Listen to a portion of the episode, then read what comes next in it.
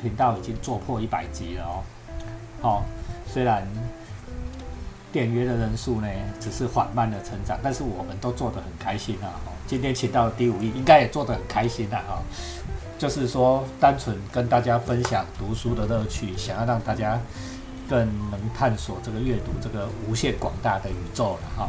这才是真的元宇宙了哈。所以我们今天呢挑了一个其实我自己也非常喜欢的作品来跟大家分享。我很喜欢的人呢，哦，叫山田丰太郎。那我们先请第五一跟大家问好。哎，大家好，我是第五一啊。好，我们今天要讲山田丰太郎啊，这个其实是大师傅了哦，我们这一行的大师傅。我想第五一也受他影响非常大。哎，没有错，对。好，来先为我们介绍一下。哦，山田丰太郎哦，那个就是有人说了，我不知道是在我是在网络上有看到一个说法，就是说那个有人讲说山田丰太郎是日本的金庸啊。啊。哦，金庸啊，那那都当然知道，大家都知道说金庸是写武侠小说的嘛，武侠小说的泰斗嘛，对不对？就是中中文界武侠小说无人出其右的大师。大师。所以大师。对对对，所以以以以金庸来类比山田丰太郎的话，你就知道他在这个日本的这个。算是这个娱乐小说界哈，他的地位有多高啊？其实我觉得他说他像金庸哦，其实他更像是再早一点的《还珠楼主》啊。对，啊，平江不孝神啊，哈，写仙侠的。对，啊，写仙侠的哦，为什么呢？因为这个三田丰太郎大师他写的这个《甲贺忍法帖》哦，算是他第一部的这个出出出版作品啦，出道作品啊，哎，出道作品，就震惊世界了哈。哎，对啊，呃。人法帖讲的是什么呢？忍者嘛，对不对？忍忍者用的东用的这个这些奇奇妙鬼怪的招数哦，就叫做忍法。对，好，我我跟大家说明哦，这个人法人法帖这个名词哦，是大师发明的哦。嗯。好，在他之前没有人用过这个名词哦。所以我们可以说是人法帖小说的祖先啊，忍者小说的祖先呐。哎，可以，可以，非常早非常早的人。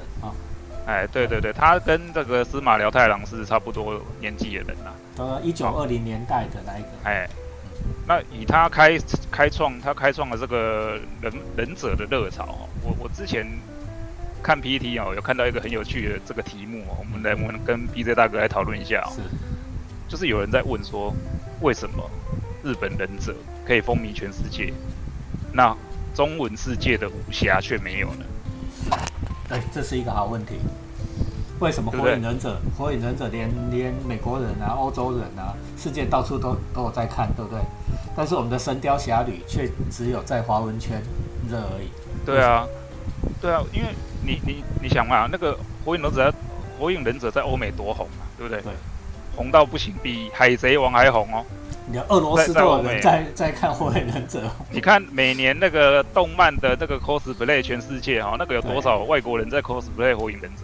为什么忍者这个文化，哦，在欧美可以火红到这个地步，但是我们的金庸却不行？对，我觉得当然各有各自的说法了，没有一个定论了。但是我个人的看法是这样子哦，就是说忍者他不是狭义的。呃，他他他他的所作所为都不是侠义的行为啊？为什么？因为忍者是服从主君嘛。所谓的忍者就是专做肮脏事情的人呐。对，对不对？那以前的忍者是做情报工作的，到了这个山田丰太郎手中呢，忍者变成了这种奇幻鬼怪的大师哦，他有各式各样的忍法哦，千奇百怪哦。山田丰太郎他在他的小说生涯中创造了四百多种忍法。你看这个这有多多巧妙，也就是说，火影忍者里面啊，你看到那些忍术啊，什么什么查克拉啦，什么有有各各门各派的厉害的招式哈，什么地爆天星那种有没有？那个都是从山田丰太郎的这个想象再去发展出来的。对，山太郎山田丰太郎是大祖师爷啊。刚才第五一点出了一点非常好，就是说武侠。就是这些大侠跟忍者最大的不同，大侠是光明正大，哦，对不对？我们要为国为民，但是忍者完全不是，忍者就是干肮脏事、偷偷摸摸，哦，啊，这两个为什么？就说一个能够走走遍天下，因为其实很简单的哈，什么才是人类的共同情感？我们不能保证每个人都有高尚的品格，但是每一个人一定都有偷偷摸摸的时刻。有道理哦，有道理，真的对。是这个这个有道理。对，对啊，所以所以我说武侠，其实之前也有听过一些说法，就是说武侠的作品哦，这个翻译的难度高啦，所以难比较难在国外推广但是我觉得相对的，日文的作品，嗯，也就是说，如果说今天如果说有漫画家，日本漫画家可以把我们的武侠作品弄成像《火影忍者》这样子的漫画，对，哦，这个媒体推广出去，也许就会比较容易啊。对，对啊，那你说人发帖哦，这个三，我们我们今天要讲的这甲贺人发帖，它改编了多少媒体啊？这个就厉害了，对，又有电影，又有漫画，又有动画，对不对？对，要什么有什么。比较好视觉化哈。老师对啊是这样子因，我第一次看甲贺人法帖，我也是看漫画、啊。对，会着迷呢，真的很好视觉化啊、因为我我们就不要讲忍者啊，你看火影忍者就知道了，那些忍者招数太华丽了，炫人耳目哦。你你老实讲，像《咒术回战》那个都都是从忍忍者小说变出来的啦哈、对对对对对，那但个是那个其实我们武侠很难做到。老实讲啊，哦，你你想说降龙十八掌，降龙十八掌已经是最好视觉化的，对不对？但是你脑子里面能不能想象出什么见龙在田是怎么一回事？就是打出来什么叫见龙在田？你的盖拍盖拍盖拍者哦，什么哦叫降龙神龙摆尾，降龙有悔 亢龙有悔，没 有，啊？对对对，那个就很难想象，对不对？我们就想来想去，金金庸只有描述了一个左手画一个圈，右手推出去，哦，那这大家都会这样做了哦，这个也没有什么华丽的的的的想象。但是等一下我们听第五一跟大家介绍这个人法帖系列的这些人法，超超有想象力的哈、这个大概也是说，为什么日日本的忍者文化比较能够走到世界各地的原因呢？哈。当然，我后来啦，第五一其实也做了很多这种事。我后来试着，因为我们都写武侠小说出身的，也试着把日本的这种忍者的东西哈，融到我们自己的武侠作品里面来。哦，比如说我拿那个《威斯人百万大赏》的那一部《浪花》，浪花其实是忍者，我就写忍者 啊。我跟你讲，大家哈、我我的想象从哪里？都是从山田丰太郎的师傅里面来。哦，我不要透透露太多梗，不然你们不买我的书我就惨了。哦，安 老史公都是从山田丰太郎来。哦，再请第五一继续介绍。我们简单介绍一下那个甲贺人发帖里面有有有几个这个很厉害的忍者哦。啊，其实甲二人法帖里面出场的角色全部都忍者啦。对。哦，然后他他里面啊有一个有一个会吐痰的哦，嗯哼，你知道用痰当武器哦，你知道 想都没想过啊？有啦，武侠小说里面有啦，那个那个谁，裘裘千仞还是裘千尺啊？哦对对是不是？对，裘千尺。他在痰里面含那个铁核弹嘛，对不对？对，那这个甲二人法帖里面这个地虫石兵卫啊，嗯，啊不是地虫石兵卫，地虫石变是蛇哈，有一个叫做风降风带降尖呢。风带将。这这个角色他是用吐痰的，他的痰是可以把人家碾死，碾死在墙上，碾死在树上哦，你就不能动。哦，你你在你要想想看，我们要想想看哦，在这个大师这个年代战后，对不对？他如何去奇想到这个这种招式？啊，用用用痰来攻击敌人。对呀、啊，你给他想哦，刚才第五一讲求签证，你们要不要猜猜看，金庸是看谁看谁的东西，对不对？哦，有搞不好有有可能对啊啊，搞不好有可能。对呀、好，所以好了，哎我不过那个时代应该是差不多差不多啦。多啦我就说他们这个年代的大师哦，真的很厉害。这这同一个年代出来这么多大师了，一九二几年那个时候改变了整个文学哈，这个小说的对，社会这样子。但是我我们人类的，我我常讲一九二零年代哈、你如果对文艺有兴趣的啊、你应该要多看一九二零年代的东西哈、这个一九二零年代，我说人类的第二次黄金时代，人类第一次黄金时代是那个文艺复兴哈、米开朗基罗啦，什么什么达文西那个时代。人类第二个黄金时代就是一九二四二零年代。你看哦，那个时候在西方啊有爵士乐，爵士乐就是那个时候开始。嗯，美国叫爵士年代，哦，然后呢，在在那个古典音乐，我们讲古典音乐，最后一个大师哦，就像那个马勒啦什么，那个都是在一九年代过来的话，那古典音乐就没出大师了。嗯，大家有没有觉得很奇怪？对不对？你现在知道的大师听过的什么贝多芬、巴哈，那种盖炸哦，这一百年来没出大师啊，那一百年来没有出过说能做像交响乐做成那样。其其实就是我们这个现代人无法超越他们呐。对呀，啊，绘画，你看有达利哦，现在台北在展达利，对不对？那个也都二十一九二零年代那种啊，那个时代氛围啊，就是人类。爱因斯坦知不知道？这爱因斯坦科学界有爱因斯坦呢，嘛现在其他的啦，包括文学界海明威啦、费兹杰罗啦，哦，对不对？都是同一个时代孕育出来的，很杰出的人。哦，呃，华文界也有胡适啊。就像我们之前讲的这个司马辽太郎哦，他就是开，他是开拓了一个现代的时代小说的的风潮的人。对。那相对的这个这个山田丰太郎，他是开创了这个现代的忍者小说的风潮的人。对。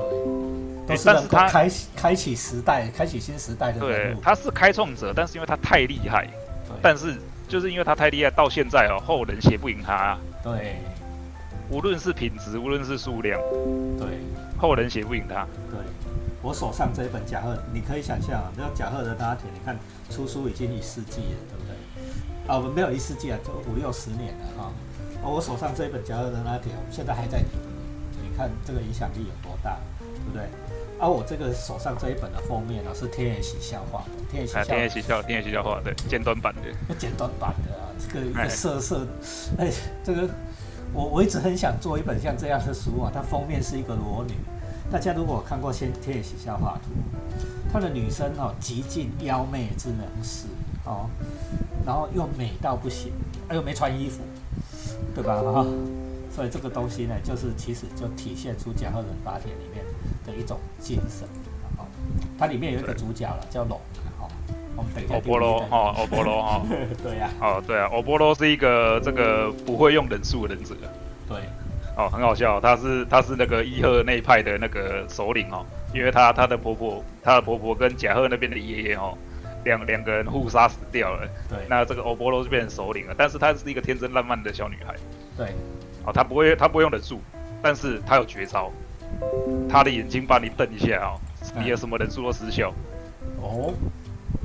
毁灭之瞳，哎，他的瞳术就是这么厉害，他的瞳术可以克制所有的人数，也就是说，你看他这个大师他的设计多么的巧妙啊！嗯，一个，因为我我们简单讲啊，就是贾贺人发帖他的故事其实就是罗密欧跟朱丽叶啦，啊，相爱相杀哈，这很简单哦，相爱相杀。对，那那贾贺玄之介就是贾贺那边的首领哦，他也是瞳术。对，两两个两边的首领都是用瞳术，就是眼眼睛会会发光的那种的。对，啊啊，玄之界用的瞳术是这个，只只要你你要去攻击他的话，你被他眼睛看到啊，就会忍不住要自会自杀。这已经算是超强的瞳术了，但是龙龙的龙的瞳术比他更厉害，因为龙一看到一旦一看到他，他的瞳术也失效。对，就马上把你那个 debuff 掉啊，把你 nerf。哎，对对对。对 啊啊，所以这故事甲贺忍法帖的故事其实很简单啦，就是甲贺跟伊贺互互相杀来杀去啊，杀到最后看谁谁赢哈，谁谁那个支持的将军就就上任这样子。对对，所以他就设计了一个情境，让两派甲贺跟伊贺两派的忍者互相杀了哈，啊看谁最后剩下来，就是最后是赢的赢家了啊，然后又设计这两派里面的最重要的两个最强的甲贺全世界跟那个龙。两个人又跟多米欧又朱丽叶，对不对啊？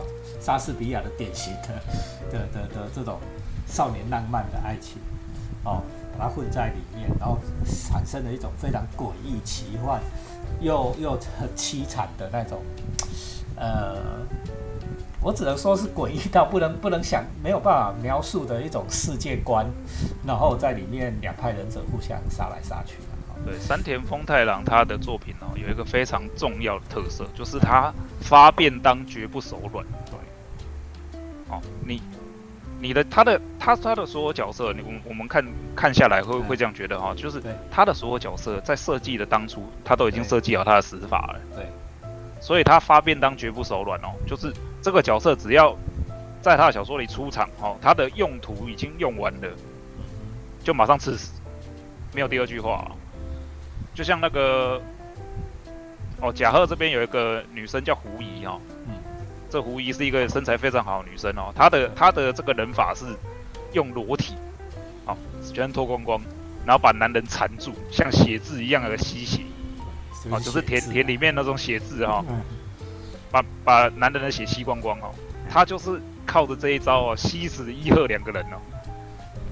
就给你发便当啊，十二对十二，马上你就干掉两个了哦。哎啊，那但是他后来也被人家，因为人数这种东西就是这样哦，你只要被发现你的人数，对你的人数是是是的原理是怎样，马上就会被破解，那马上就被干掉。这个超有趣的，所以我觉得，如果说哈读者有兴趣没有看过哈，你想要去了解甲贺人发帖，假如了解这个大师山田丰太郎的作品我建议我来一个建议哈，你去看赖川雅树的漫画。对，我刚刚你如果没有办法读字啦，先看漫画啦。对，刚刚 B Z 大哥说妖艳，对不对？对，赖川雅树的画风哈就是妖艳，哦，他虽然不像这个这个我们刚刚讲天野喜孝哈这么这么艺术。因为他是漫画嘛，漫画没有办法画那么艺术。对，但是他画的女人也是极其妖艳。我我要念一段给大家听啊，哈，就是说最后这个龙啊，哈，龙在在在在船上，然后呢被他们同阵营的的一个药师寺天山侵犯，哦的场面，哦，那时候呢，他们同一队的人啊，队友都在船上，然后呢。紧闭着双眼的龙放声大叫，他的脸上神情露出极度的愤怒与恐惧，心里想着：天上算什么家臣，竟然做这么下流的行为？就连玄之界大人也不曾这样无礼啊！哈，朱卷、正五郎在都在传闻哦，你这对乳房不是就温热起来了吗？要抓住女人的心，得先占有她的肉体，这可是自古流传下来的忍术哦。说着，天上将龙压在潮湿的板壁上，一副要强吻他的姿势。小四郎，哦，就是那个那个龙，啊，逐摸逐摸小四郎，嘿，用飞刀的那个。对他，龙就说：“小四郎，赶快进来。”然后天上就跟他讲：“闭嘴！”众人对这事都有默契了。好，在风帆声和海浪声的遮盖下，雨夜正午郎和猪圈根本不知道龙被人家那个那个了。不过坐在船舱入口的竹魔小四郎却清楚地听到龙的呐喊。他头上虽然绑着厚布，但龙的尖锐叫声几乎冲破他的耳膜。哦，但是稍微那一段让大家知道那个气氛是怎样。哦，很紧张哦，又又又很色，又很紧张哦。紧张，对不对？哦，这个天扇哦，刚刚讲那个天扇，它算是这个甲贺人法帖里面的大魔头啊。对。哦，因为它有一个不死忍术啊。他不会死的，你只要你不管砍他头，不管干嘛哦，你只把他干掉，他隔天都我那个完好如初的出现在你面前。但是呢，因为我们刚刚讲忍术，你只要被破解，对不对？就没有效了。对。所以天善每次被干掉，他就知道你的忍术是干嘛的，他就回来反杀你。对。哦，这个人多多卑鄙，也多多犯规的能力哈。对。那天善他因为他是个野心家，哦，他想要掌控伊贺哦，所以他要去侵占占有龙的身体啊。对。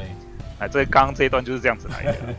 好，啊，我我们现在不要跟你讲天善怎么被干掉的，想想看哦，刚才线索已经在。哎，我我们刚刚已经有提示过了，哦，天善怎么怎么死的，他只有一个人干掉他哦。好，所以我们就是讲说，就忍忍术的原理哈，其实就是一些呃想象力里面的卑贱的招数了啊。那你说，呃，有道理也没有道理啊，没道理也没道理哈，就是想象的。就是山田丰太郎丰富的想象中。好，那我们谈讲了一半的时间了啊，我们来讲那真实世界中的人数是怎么一回事？什么叫做忍者？忍者哦，忍者其实我们对忍者都有抱持着非常浪、太过浪漫的想象了。对，啊，我们一般的这个读者当中哦，就是普遍的这个了对忍者的形象了解，就是那个黑布黑头巾嘛，黑衣嘛，对不对？一身夜行衣，头头脸都包包紧紧嘛，对不对？然后只要主君这样子讲一声，他就会咻就出现在主君背后嘛，对不对？飞出来，哎，从从屋檐上跳下来嘛，从那里跑出来嘛？哎，其实其实不是这样子。嗯，哦，日本的忍者这个大部分都是有有老板的啦，他们是佣兵嘛。对。那所以谁出的钱多，谁就是他老板嘛。对。哦，伊贺甲贺也是这样子啦。对。那啊，如果有工作有战争的时候，他们就去做这个情报工作，去暗杀哦，去干嘛？去去去这个获取情报啊，去暗杀重要人物。那没有战争的时候呢，他们干嘛呢？他们就种田。忍者其实都是农夫啦。对。所以竹魔小四郎用什么武器？他用镰刀嘛，割草用的镰刀，对不对？就是最低贱的下层的人啊，随时都可以牺牲的人。哦，所以啊，他们练就了一些哈奇怪的招数了，下毒啦，这都是很低贱的，这正当武士不屑用的。对，武士绝对不用这种招式啦，下暗发暗器啦，下毒啦，哎，手里剑啦，飞镖啦，对不对？用女人的身体诱惑别人啦。啊，对对对，女人哦，这个哦，讲到这个，那我们再讲一下女人哦。对，女女人这个在日文叫做 kuno 一起啊，kuno 一起这个就是日文哦，翻过来就是个一个哭嘛，一个哭就是这样子嘛哈。然后 no no 一撇嘛，然后一嘛，就是女女女字，你把它拆开来了，对，叫做 kuno 一起啊。对，女人在战国在战争的时候，他们是获取情报的主力，为什么呢？他们就是用身体去获取情报，女人的用途只有这个用途而已。对，好，真正的女人就被干掉，就这样。对，真正的失败就被干掉，就是你要如果你要知道女人有多凄惨，你去看那个山田丰太郎的短片，有一篇叫有一个叫山峰短哦。嗯。里面有有描述哦，女人失败有多惨哦。好，这个这个大家自己去看啊。那日本日本历史上最有名的忍者，我相信其实大家应该都知道啊，就是服部家的服部半藏。对，哦，对啊，半藏半藏这个是服部家的首领哦，历代相承哦。所以所以他们后面还会有个名字嘛，就是像那个德川家康跟着德川家康身边那个叫做服部半藏正成哦，他是德。他是这个服部家的第二代，那其实服部家从第二代以后就都不是那个了啦，不是忍者了啦，因为他跟着老板有有肉吃了，他已经当武士了，知道吧？他当城主了，哎，他就不用当忍者了，不用去干低贱的工作了。所以说，啊，我们之前有有讲过那个这个花之庆次哈，庆次这个漫画里面哦有出现过服部半藏，他就是一个武士的打扮。哦，穿着武士的这个和服，手腰别腰间别别着武士刀，哦，有书法记的，那不是忍者了，那已经不是忍者了，已经有身份地位了。哎，对对对，那个是武士，那个不是忍者，对对对，只是说他是忍者的老板啦，嗯他他是代替这个德川家去统领这个旗下这些忍者啦，对，忍者的老大，哎，对，忍者老大啊，所以说。对啊，你你其实我们你仔细想看嘛，你你做你要你要获取情报，也不一定全部。你譬如说你潜入行动啦，对，你你要潜入敌人的城镇，你也不是说任何时候都在夜里潜入嘛。对啊，你潜入夜里，你要怎么收集情报？因为大家都睡着了嘛。有时候是你白天就要进去的嘛。对，那你想想看嘛，你如果白天进入城镇，结果你穿着一身黑衣，头脸盖起来，那不是更明显吗？很搞笑嘛，哦。我我跟大家做个比喻啊，忍者就是什么？就是零零七呀，就是情报员，就是零零七啊。你看零零零七哪一次出现有龙头看你，不是西装穿的很干净、很 整齐吗？都做所有的行动都穿西装的哦。对啊，拿一支小手枪，那不就是西罗比？那就是你你你在大街上只有你一个人包头包脸，那你就是最明显那个，那不是好笑吗？对不对？对。所以那个是夜行衣啦，那个那个我们看的忍者装束，那个是真的晚上的时候，他要去暗杀什么人哦，不要被武士发现，不要被守卫发现的时候，他才会穿那样子。哦，这个隐隐藏在月色之下，那是专用的装束。那平常忍者当然也是跟平常的农民一样啊，哦背个背个这个竹篮呐，那拿着镰刀啦，哦你就看不出来他是忍者，啊对不对？所以这个对忍者的。我们对忍者的想象，哈，可能就是可以浪漫，但是我们也要知道他真实的面貌是什么。对，没错。到了现代社会以后，哈，已经不再有像忍者拉特利那一种 那一种装扮的忍者在我们的社会上。但是日本现在的社会里面，还常常会用忍者这一个词，对不对？按哪类？比如说在选举的时候，对不对？选举是武士对决嘛，哦，面面对面嘛，哦，对不对？正见对决，真刀。哦，这个叫真剑胜负嘛，哦，真剑胜负。但是他们有时候会有刺客，会有忍者哦，上有这刺客忍者，那专门来给你来阴的，对不对？你从来没有想象过，他是一个 很厉害的那一种杀手。还有女人，女人嘿，哦，对不对？苦诺一击，马马克出，哎，苦诺一击，哎呀，对吧？哈，这个就是在现代社会里面，其实人舍不并不是指外貌，是一种精神态度。他不讲道德原则，他只要输赢，只要完成主君的任务。对他只要完成主君的任务，好，对，这种我们都叫做忍者，忍者型的跟跟股市的态度就不大一样哦，荣誉制度就不大一样，好，这是我们今天要跟大家分享的，好，对吧？呃，然后我们今今天哦是，其实我我跟各位讲，我们今天是露丝派。在讲的第二次，第二次啊，我跟丁五一就商量，就是说我们不要讲剧情的内容，所以故意不讲从头到尾讲二人发帖，从头到尾怎么样打我怎么样打，而是跟大家讲这个整个忍者的背景到底是怎么一回事啊。然后我最后要再跟大家补充一下山田丰太郎大师哦，这个老师啊，大大师啊，我我要是去日本，第五一去日本比我多次啊。我就是去日本，我很喜欢去看大文豪，人家怎么样纪念大文豪？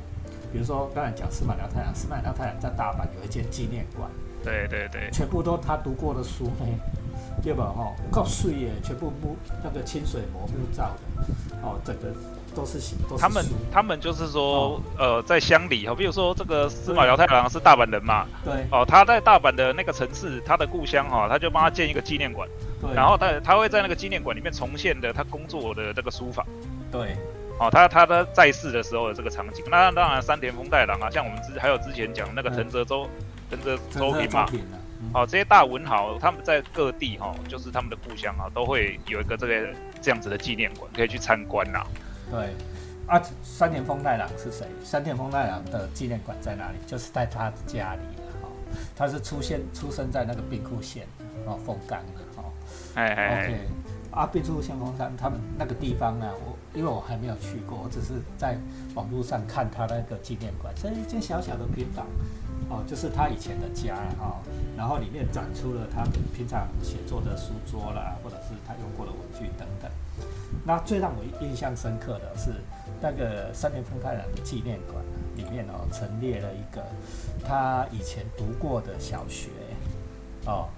读过小学里面的一个石碑，哦，就是小学生的丰田汤太郎，哦，你现在想起来，就是说以后也是一个大文豪，但但是他也曾经是一个小朋友，对不对？他也曾经是个少年，对，曾经是个少年哦，所以那个小学校为他建了一个石碑，上面写什么呢？就是说，请诉说给风听那些我们年少时曾经唱过的歌。纪念三田丰太郎，对不对？我是跟第五一在这里，就是在跟大家介绍我们年轻的时候曾经听过的歌哦，三田丰太郎，对对对。像这样纪念一个文学家不是很好吗？我们两个在努力努力什么？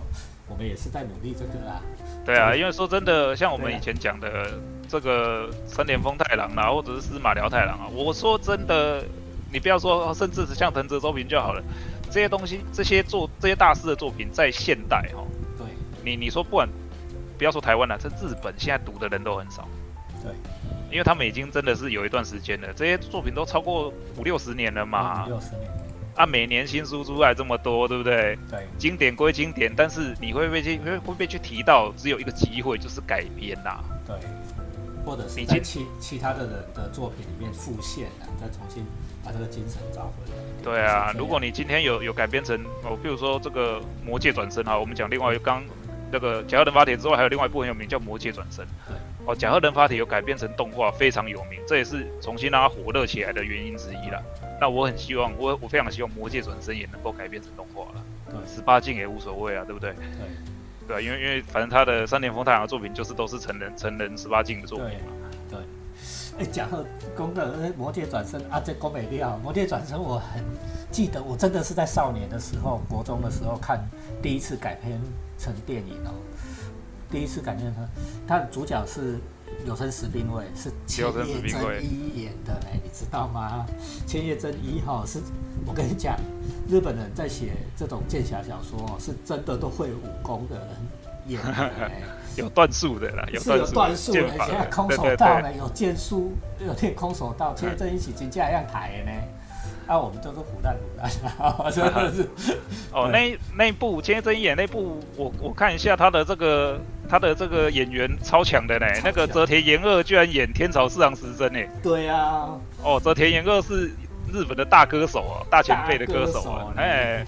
对啊，一出多好看嘞！泽田研二的歌，那个第五一还常常在听，对不对？哎，我超爱听的，对对对，他有一首歌叫《五百五百改编他的歌啊。最有名的那一首叫做什么？那个我们改成中文叫做什么？拒绝再玩，张国荣唱的，对不对？对对对，拒绝再玩，对对对，没错没错没错，那是泽田研二哦，泽田研二确确实蛮适合演天草市场时针，因为他妖妖的嘛，妖气妖气的。对啊。